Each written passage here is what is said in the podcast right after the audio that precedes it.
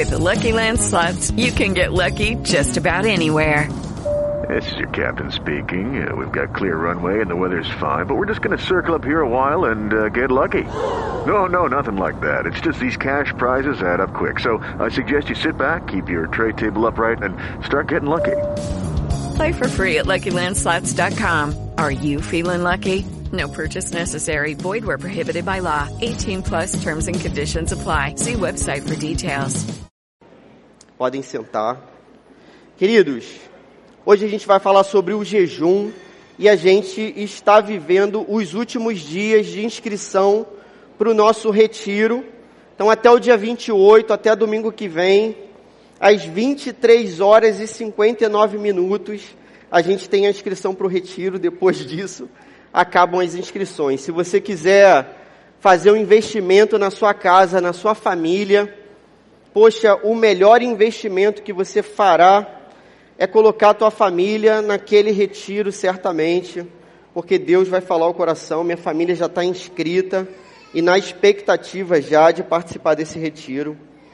Hoje a gente vai falar sobre o momento de preparação para o retiro, que é um momento de jejum e oração.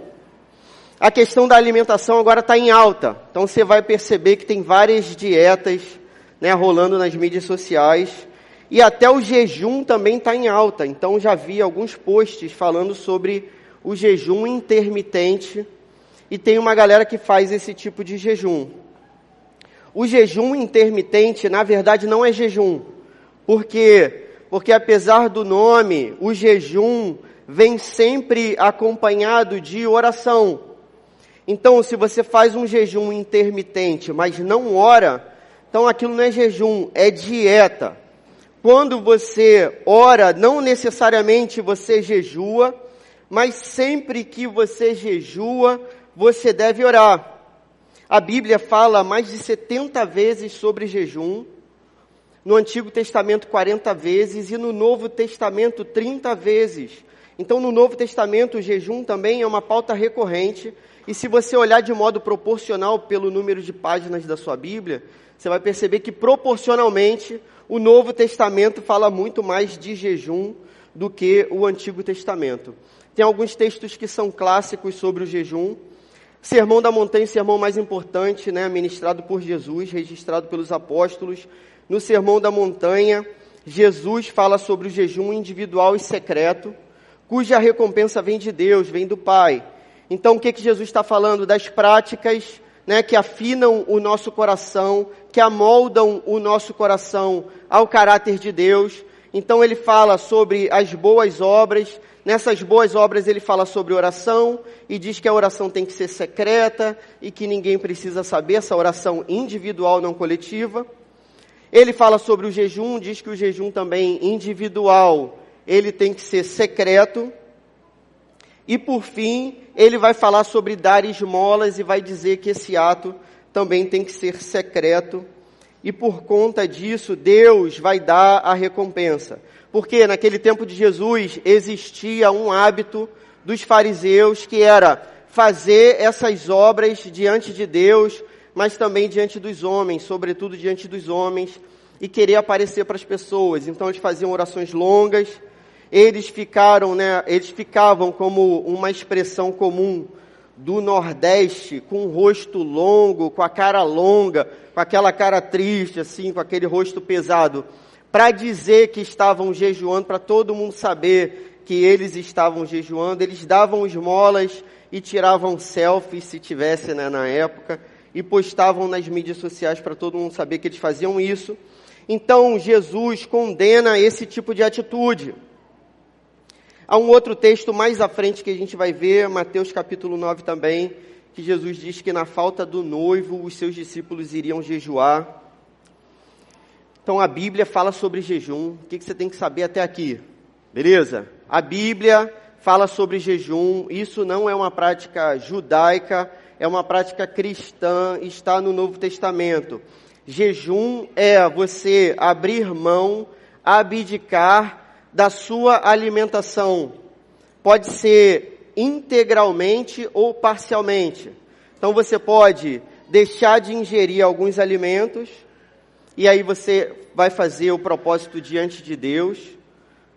E aí você não é obrigado a fazer nenhum propósito específico também, você pode escolher o alimento que for. Então a gente não vai ter problema se você fizer jejum de um alimento específico, como Daniel fez, né? Daniel faz um jejum de alimentos específicos, mas você pode abdicar também da sua alimentação integralmente, geralmente bebendo água. Eu nunca fiz jejum sem beber água.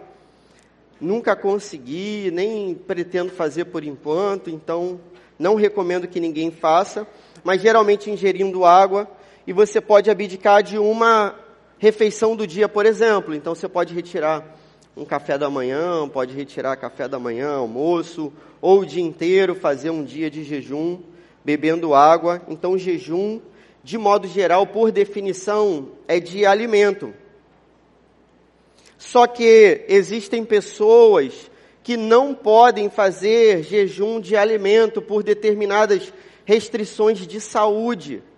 Então, o que que a gente considera é conveniente, então, por exemplo, se você tem alguma restrição mesmo médica, se você já tem a sua alimentação restrita e você não pode retirar nenhuma parte da sua alimentação por razões importantes e médicas, você pode substituir esse jejum por uma outra forma de abdicação, que é você abrir mão de algo que requer tempo da sua vida. Por exemplo, ah, eu me dedico às mídias sociais e seu celular vai dizer lá e no juízo final a gente vai saber também quanto tempo que você se dedica às mídias sociais. Você pode abrir mão das mídias sociais para ter um tempo de jejum e oração. Você pode abrir mão das séries, de maratonar séries aí durante esses dias para ter um tempo de jejum e oração.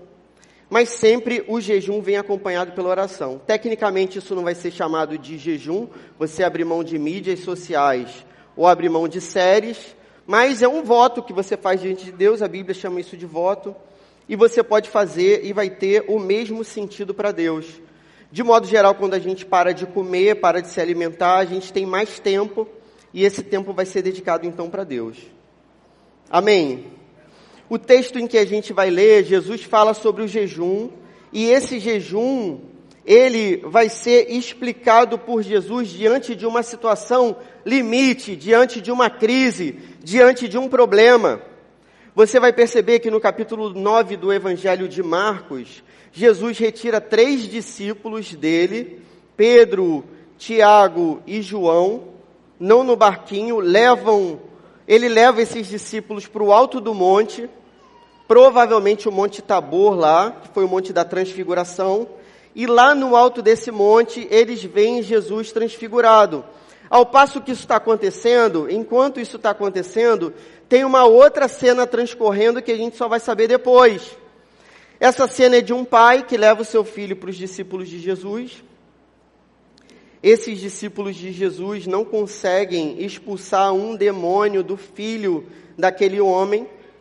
E aí, quando Jesus desce do monte, há uma determinada confusão naquele lugar, porque o menino continua sofrendo e os discípulos não entendem porque que eles não conseguem expulsar o demônio no nome de Jesus, já que eles já tinham expulsado demônios várias vezes. E se você lesse antes o Evangelho de Marcos, você ia ver que Jesus já tinha dado autoridade para os discípulos expulsarem demônios. Então a gente está nessa parte do Evangelho. Jesus desce do Monte da Transfiguração, os discípulos não conseguem expulsar o demônio daquele menino. Jesus desce, repreende os seus discípulos, chama de geração incrédula e perversa. Jesus expulsa o demônio do menino e os discípulos chamam Jesus à parte, então, possivelmente envergonhados, chamam Jesus e perguntam para ele: Poxa, Jesus, o que, que aconteceu que falhou? Você deu uma arma para gente, que era o seu nome. Tantas vezes a gente disse o seu nome e o demônio saiu mas dessa vez isso não aconteceu. O que, que aconteceu então? E Jesus vai responder para os seus discípulos: no verso 28 e 29. Você está aí com o Evangelho de Marcos, capítulo 9, 28 e 29. Diz assim: Depois de Jesus ter entrado em casa, seus discípulos lhe perguntaram em particular: Por que não conseguimos expulsá-lo? Então, tinha oito apóstolos ali reunidos, oito apóstolos não conseguiram expulsar um demônio de um menino. Ele respondeu: essa espécie só sai pela oração e pelo jejum. Primeira aplicação que esse texto traz para a nossa vida, perdão, primeira lição que esse texto traz para a nossa vida é a seguinte: devemos jejuar e orar para que a nossa fé seja fortalecida. Se você olhar para esse capítulo como um todo, o capítulo está falando de crer e não crer o capítulo está falando sobre incredulidade. Os discípulos de Jesus eram incrédulos naquela situação. E naquela situação, aquele demônio não saiu. A gente deve orar para que a nossa fé seja fortalecida. A gente deve jejuar e orar para que a nossa fé seja fortalecida. Mas saca só, você vai fazer isso para a sua fé ser fortalecida e não para receber alguma coisa em troca. Então não é uma troca que a gente faz com Deus, tipo greve de fome. Eu faço greve de fome, Deus fica com pena de mim. E aí ele vai lá e me atende pelo motivo que for que esteja no meu coração. Não é uma penitência ou vontade de sofrer, não é como a tradição católica faz Certamente não é. Você quer sofrer, tem outras formas de você sofrer, tudo bem? Meio-dia, rua da feira, verão, com a camisa do Botafogo. Aí, meu amigo, você está no auge do sofrimento, certamente. Arruma outro jeito de sofrer, não é jejuando. Não é para que os seus problemas acabem. Então, pô, vou jejuar agora e meus problemas vão acabar. De, certo, de certa forma, os problemas, eles perdem a importância quando a gente jejua, certamente, mas eles não acabam. Eu me lembro de uma certa vez jejuando, e eu fiz um jejum durante um tempo, e aí, assim que eu entreguei o meu jejum, eu já bati de carro na sequência. E não era pelo jejum, não, porque eu primeiro me alimentei antes de dirigir, mas foi justamente assim. Poxa, eu fiz um jejum, entreguei meu jejum, peguei o carro e bati. Então não vai ser, pô, seus problemas acabaram. Não é por causa disso. Uma vez eu fiz um jejum também e me lembro que eu escolhi mal a época do jejum. Então eu e Raquel, a gente usava os feriados da nossa casa. E por isso, poxa, ninguém tem desculpa mesmo. Você não quer jejuar, né? faz parte da vida, sei lá, você não quer buscar, então é contigo. Mas não precisa dar desculpa, né? Eu me lembro de um irmão que dizia assim: ah, eu não jejuo porque eu trabalho. Pô, grande coisa, eu trabalho também. E eu ainda trabalhava em pé, dando aula, escrevendo no quadro e jejuando. Se fosse assim, ninguém jejuava, né? Quem tivesse jejuando é porque não trabalha. Ó, o cara não trabalha, está jejuando. Então, você não tem uma desculpa assim para jejuar, mas você deve planejar o seu jejum, organizar a sua vida, de modo que aquilo aconteça. Você deve pedir a Deus também para que isso seja da vontade de Deus e seja de acordo com o propósito que Deus coloca no seu coração. Então, eu me lembro que muitas vezes a gente planejava o jejum, eu e Raquel, nos feriados. Então, a gente não tinha lugar para viajar, né? Nossa vida era triste e sofrida. E aí o que, que a gente fazia? Pô, vamos jejuar, a gente até economiza dinheiro. Mas não era para isso não, gente, era para buscar Deus mesmo. Aí, cara, a gente usava o feriado para jejuar e orar e buscar Deus. Mas aí teve uma vez que a gente foi fazer isso e durante a semana a gente tomou vacina. E aí, olha só, a gente calculou mal. Então a gente tomou uma vacina e jejuou. Aí era vacina contra a febre amarela. Aí eu tive febre, fiquei meio amarelo, assim, febre. Literalmente febre amarela. Aí tive febre e tal. A Raquel é mais forte que eu, não sentiu nada. Mas eu fiquei, né, como todo homem, tive assim, 37,6. Aquilo me matou, fiquei estirado. Deus viu meu sofrimento lá e fiquei muito mal e tudo mais. Então, queridos, não significa que você vai jejuar, o problema vai acabar. Não, você pode bater de carro e ficar com febre.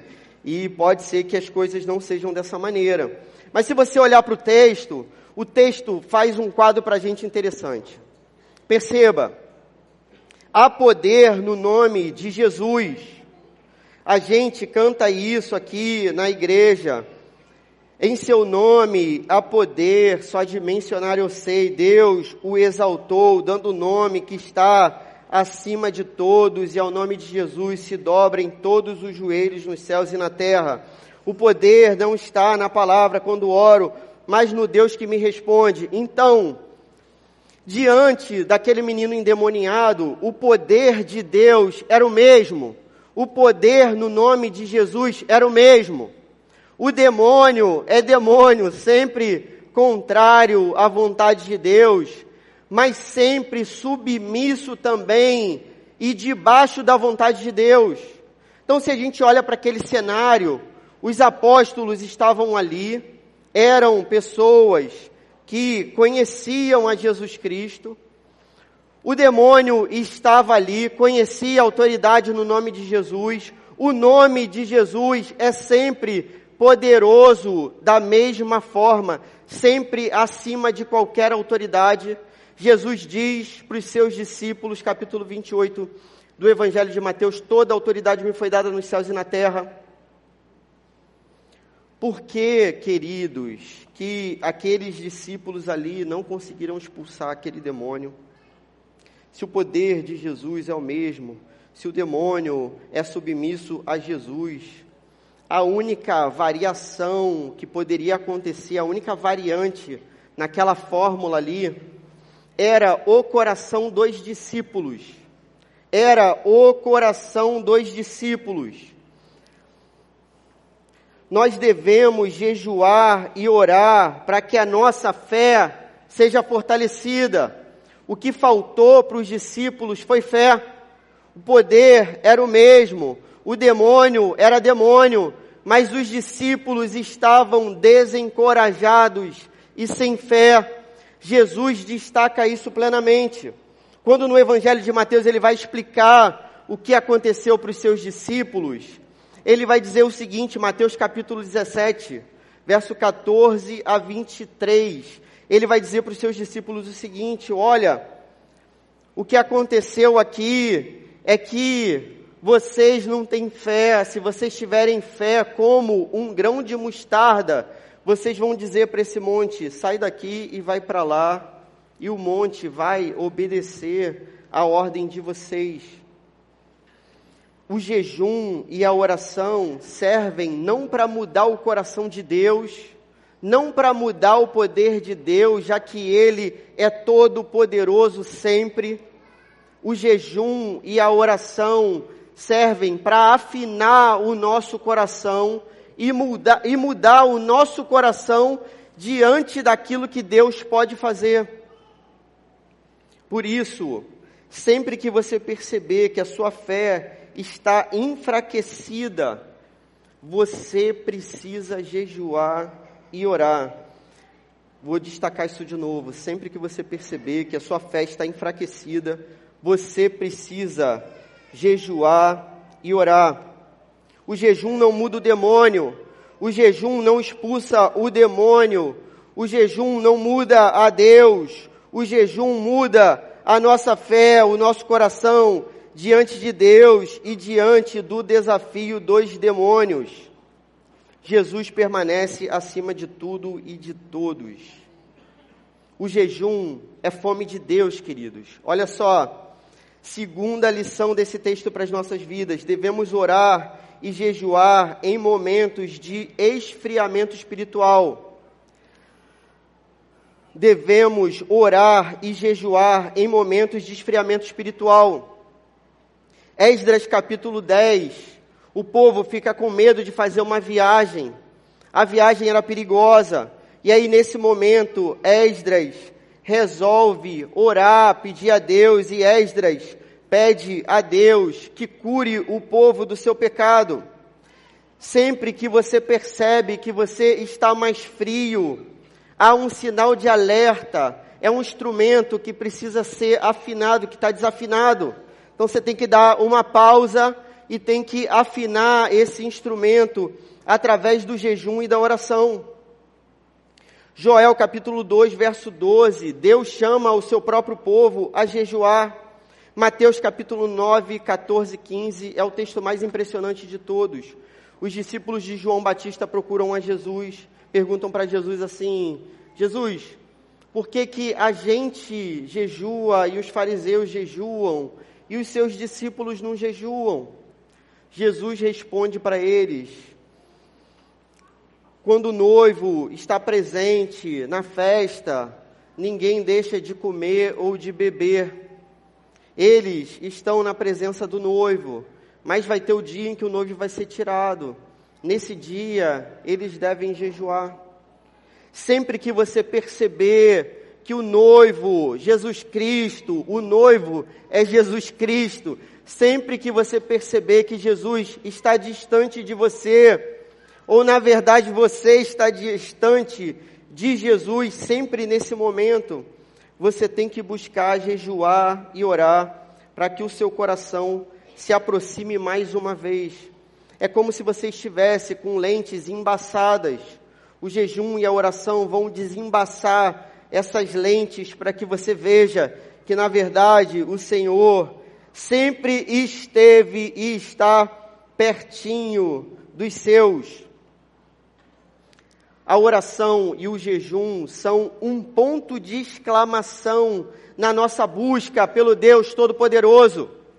Quando você jejua e ora, é como se você gritasse na presença de Deus.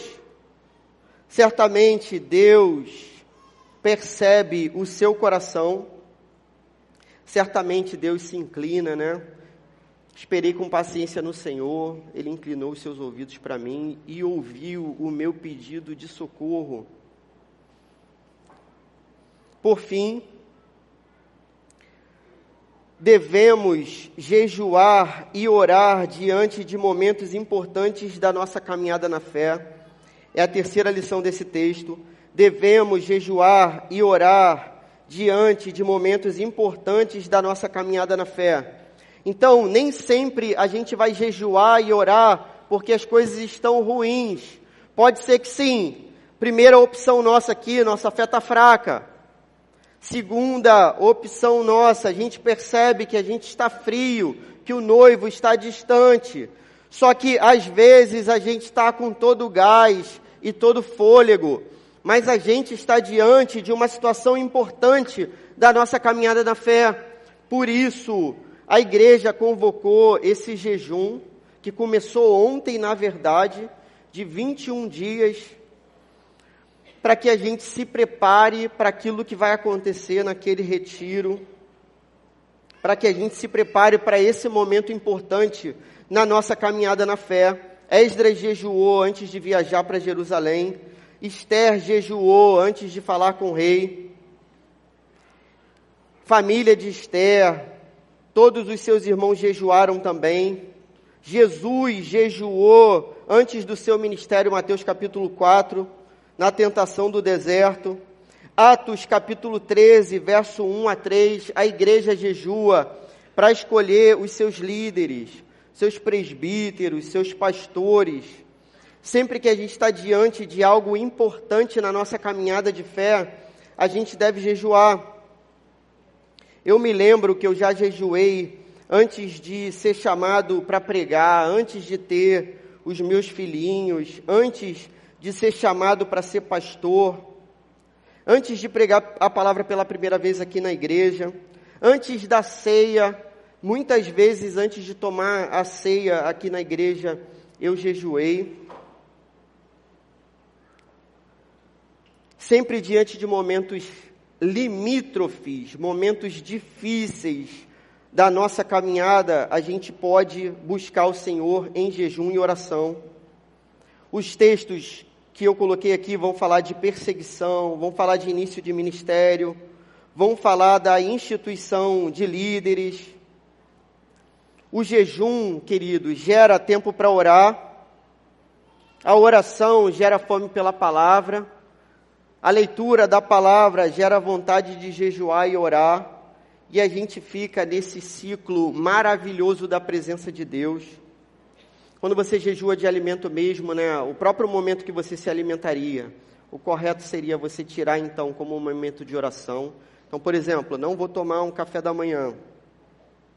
Naquele momento ali do café da manhã, não vou ficar dormindo, não vou acordar mais tarde, não vou jogar um jogo, fazer qualquer outra coisa. Naquele horário ali, ah, mas eu tomo café em 10 minutos. Beleza. São 10 minutos de oração na presença de Deus, de busca. Se for o momento do almoço, então vai ser o momento do almoço de oração e busca pela presença de Deus. Quando você jejua mais de um dia, acontece um mistério que você para de ir ao banheiro também. Não, o alimento para de entrar, para de sair. E aí você ganha tempo para isso também, porque isso demanda tempo, tudo bem? Então, ó, você já não, aquele tempo que você comeria, você dedica para a oração e para a leitura da palavra, meditação na escritura. Tempo que você iria ao banheiro, você dedica também para a mesma coisa. Jesus diz que a gente só não pode abrir mão de lavar o rosto, escovar os dentes, tomar banho, que era o que os fariseus faziam, né? Eles não lavavam o rosto, né? Iam para o meio da rua para todo mundo saber que eles estavam jejuando. Quando o jejum é coletivo, não tem segredo. Então, por exemplo, a gente instituiu o jejum agora, né? A partir de ontem. Pô, todo mundo sabe que todo mundo está jejuando. então a gente não precisa, né? Ficar fazendo mímica. Pô, o cara perguntou, ah, então, se está dentro da igreja, a igreja sabe que você não está comendo alguma coisa, não está fazendo alguma coisa, está tudo certo. O jejum gera tempo para a gente se dedicar a Deus, e isso aquece o nosso coração com certeza. Como que a gente aplica isso à nossa vida? Como que a gente vive isso hoje? Primeira aplicação: jejue e ore com a sua igreja nos próximos dias. Poxa, eu não comecei ontem o jejum. Tranquilo. Comece amanhã. Você tem de hoje para amanhã para orar, decidir, colocar isso diante de Deus e fazer isso coletivamente como povo de Deus, como igreja de Jesus Cristo.